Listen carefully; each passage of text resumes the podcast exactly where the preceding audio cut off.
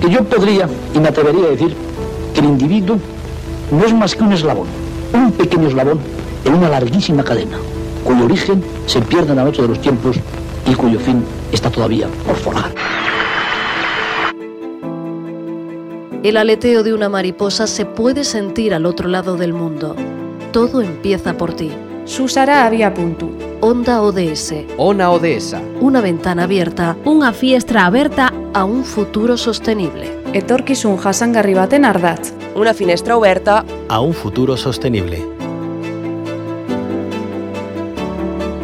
Pensar de forma global, pero actuar de forma local. Este podría ser el mantra ideal para recorrer el camino de los 17 Objetivos de Desarrollo Sostenible presentados por la ONU. Y un gran ejemplo del trabajo local lo encontramos sin duda en las asociaciones y ONGs. Por ello, los micros de color comunitaria se abren para conocer de cerca lo que hacen desde la asociación Admundi. Y lo vamos a hacer de la mano de Roberto Usano, técnico de proyectos. Hola Roberto, bienvenido.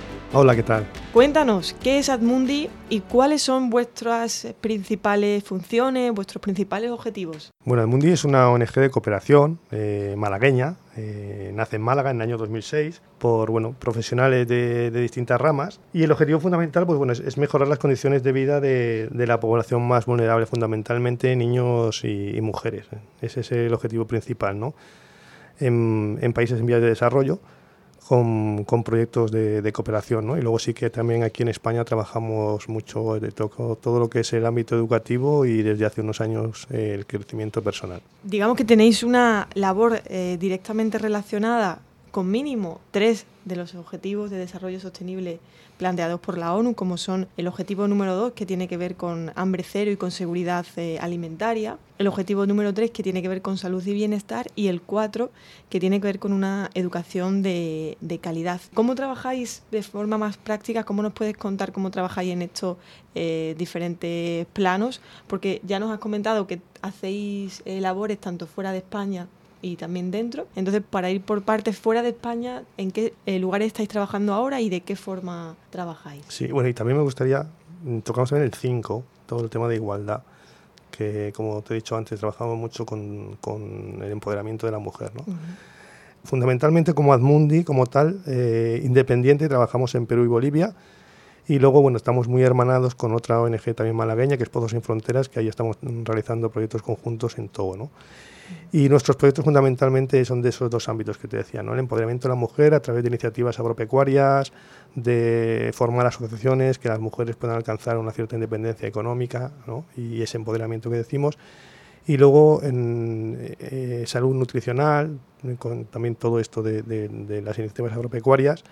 Y luego en el ámbito educativo estamos trabajando eh, ahora proyectos muy vinculados a niños con necesidades específicas de apoyo educativo aquellos niños con algunas dificultades educativas, pues en, los, eh, en las escuelas, dotando a las escuelas de las infraestructuras que, que, no poseen para poder dar esa atención que esos niños necesitan y también con la formación al profesorado ¿no? en, en, esa atención, ¿no? que muchas veces no disponen de, de esa formación para saber llevar pues esas, esas dificultades ¿no? y esas discapacidades que los niños eh, eh, pues tienen. ¿Y podrías eh, comentarnos por qué eh, estáis trabajando en esos lugares en los que estáis trabajando, Perú, Bolivia, Togo?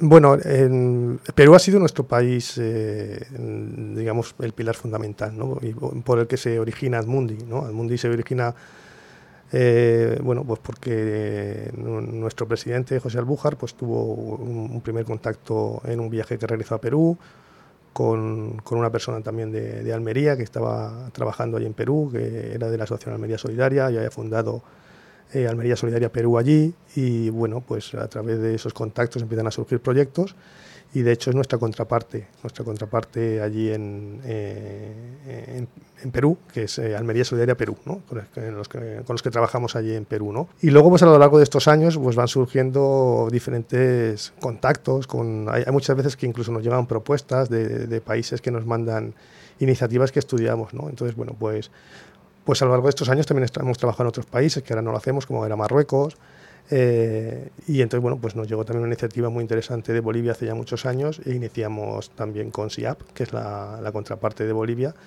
pues eh, contactos y bueno, al final más que eh, crear una relación, te diría, laboral, se crea una relación personal muy grande, ¿no? Entonces, tenemos ahí a dos hermanos, uno en Bolivia y otro en Perú, con, que son nuestras contrapartes, y con ellos estamos pues fielmente trabajando proyectos desde entonces. Y en materia de desarrollo infantil y digamos de desarrollo de la sociedad en general, o por ejemplo de fomentar el empoderamiento de la mujer, ¿cuáles son las primeras necesidades que os encontráis cuando llegáis a, bueno, sobre todo la, la, situación de vulnerabilidad que sufren allí los niños y las mujeres, ¿no? El desamparo, nosotros trabajamos con comunidades rurales de la zona de Anta, entonces eh, no solo la pobreza, sino la, la situación de desigualdad y de abuso que muchas veces sufren las mujeres y en este caso también los niños con discapacidad, que por eso nos hemos metido en, esta temática. La situación de exclusión social que viven los niños y niñas con, con discapacidad en las zonas rurales es enorme.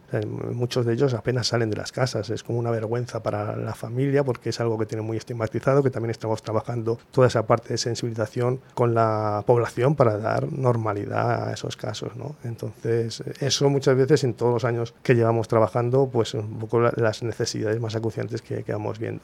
Es complicado muchas veces porque en muchas ocasiones son, son eh, proyectos que llevan una parte de asistencia, mm, bueno, de asistencialismo que bueno pues que a veces es de difícil financiación pero es muy necesario no ahora se tira mucho por por estrategias mucho más de, incidencia política y nos olvidamos que todavía hace falta una parte asistencial muy grande con, con, con la gente que no tiene para comer o que, o que o que en estos casos como los niños necesitan una atención muy primaria. Y luego aquí en, en España también hacéis eh, talleres hacéis actividades digamos en qué sentido o, de qué forma trabajáis sí bueno hemos trabajado ahora un proyecto en, en, toda la zona de la Sarquía y, y también en la costa tropical precisamente para sensibilizar sobre los objetivos de desarrollo sostenible en el ámbito educativo. Y luego, como decía antes, eh, desde hace unos años estamos trabajando mucho toda la parte de, del desarrollo y el crecimiento personal. ¿no? Vemos que todo esto tiene que partir desde un cambio a nivel individual. ¿No? A veces esperamos a que todos a la vez cambiemos pero somos nosotros a nivel individual los que tenemos que empezar a dar un pasito y cambiar cosas. ¿no? Y, todo ese trabajo de crecimiento y desarrollo personal para cuestionarnos nuestra manera de vivir lo vemos también fundamental. Entonces trabajamos mucho ahí ya no solo con el ámbito infantil, sino también con el ámbito juvenil, incluso el, adulto. Y en esos talleres o en esos encuentros, en esas actividades que organizáis, ¿qué carencias o qué también qué necesidades veis desde este lado, ¿no? desde España, en lo que es el ámbito juvenil, eh, sobre todo? Bueno, mm, pues eh, salir un poco de ese individualismo ¿no? en el que vivimos ahora, ¿no? Y esa toma de conciencia. Yo creo que no somos conscientes de la realidad que se vive tanto a nivel colectivo como a nivel individual, ¿no? Y nuestra forma de vivir, esa forma de vivir mm, sujeta a la imagen, a la competitividad, y como decía antes a ese individualismo, mirar por mí, a que todo el mundo vea lo bien que estoy, cambiar un poco esa, esa forma de pensar ¿no? y de, de vivir un poco desde un aspecto mucho, mucho más solidario, mucho más humano. ¿Y mm, veis que se van cumpliendo todos esos objetivos de cara al 2030? ¿no? ¿Veis que es posible antes, o si no al menos, cuando llegue el 2030, alcanzar todos esos objetivos relacionados con la salud y el bienestar, una buena alimentación, eh, un fin de la pobreza o del hambre cero, una educación de, de, de calidad, ¿no? Eh, el empoderamiento de la mujer? En algunos campos se han podido ir dando pasos, pero es un paso para adelante a veces, dos para atrás. Eh, también toda la pandemia eh, pues ha hecho que se produzca un retroceso muy grande. También falta mucho, mucho compromiso político. yo personalmente pienso que en 2030 no se alcanzan los objetivos mm, muy de suerte. Pero bueno, mm, por lo menos ahí están sobre la mesa, tienes algo a lo que a lo que agarrarte, ¿no? Y a lo que y a lo que pedir explicaciones, ¿no? porque fue un compromiso que, todos los países se comprometieron en, en, 2015. Y bueno, pues ahí estamos también nosotros. ¿no? La, la, la, cooperación internacional es fundamental para alcanzar los objetivos de desarrollo sostenible y está habiendo muchos recortes en esa materia y muy poco interés, ¿no? Entonces, bueno, pues estamos viviendo momentos complicados, es verdad. Eso sí, sí que es verdad, sobre todo las pequeñas y medianas ONGs, que dependemos mucho de, de las instituciones públicas, sobre todo en Andalucía, sí que en estos años nos hemos visto muy afectados por, por los recortes. Y a nivel social, que vosotros tratáis más también con la gente, ¿no? con los niños que son el futuro. Eh, ¿Ahí veis, vais viendo cambios? Bueno, ahí vamos también dando pasitos. ¿no? Eh, hay veces que no sé, o, o no, no, es algo a corto plazo. ¿no? Yo recuerdo cosas mías de la infancia, de talleres que yo recibía, que a lo mejor lo se recuerda mucho tiempo después, ¿no? En una situación concreta, que ay, me, me, acuerdo ahora de, de, esto, ¿no? Pero, pero yo creo que sí que sí. El problema muchas veces es la continuidad, ¿no? Eh, está muy bien ir a, un, a un, instituto, eh, a un centro educativo y dar una charla, ¿no? Pero, pero hay que darle continuidad, ¿no? Producir cambios es a, a base de un día, de otro día, de otro día, de otro día, ¿no? Y que los propios centros no esperen también a que venga gente de fuera a trabajar eso, sino que sean los propios centros los que, los que ellos mismos trabajen todos estos aspectos ¿no? de sensibilización, de educación emocional, de desarrollo y crecimiento personal, de solidaridad. Se van dando pasitos y en, muchos, en muchas materias, eh, claro que se han dado pasos muy grandes.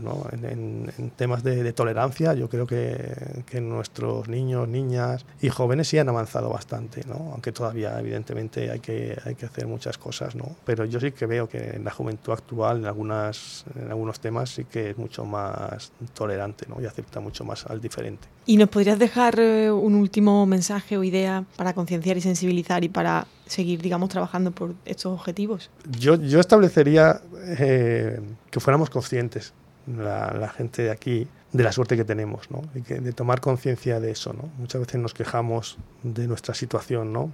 Y no somos conscientes que nos levantamos y, y tenemos un techo y abrimos una nevera y tiene comida y desayunamos y comemos y cenamos y abrimos un grifo y sale agua, ¿no? Y lo vemos tan normal y lamentablemente a nivel mundial no es tan normal. Hay todavía millones de personas que no pueden acceder a eso que nosotros vemos tan básico. Entonces, si pudiéramos tomar conciencia de eso, posiblemente viviríamos mucho más felices y seríamos mucho más solidarios. Muchas gracias, Roberto Usano, técnico de proyectos de Admundi, por atender los micros de color comunitaria. Gracias a vosotros y a vosotras por darnos la oportunidad.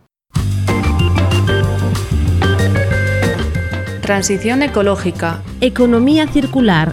Igualdad de género. Empleo digno. Energía verdea. Revitalización del medio rural. Onda ODS. Tu espacio radiofónico para un mundo más justo. Más información en ondaods.org. Financiado por el Ministerio de Derechos Sociales y Agenda 2030, Gobierno de España.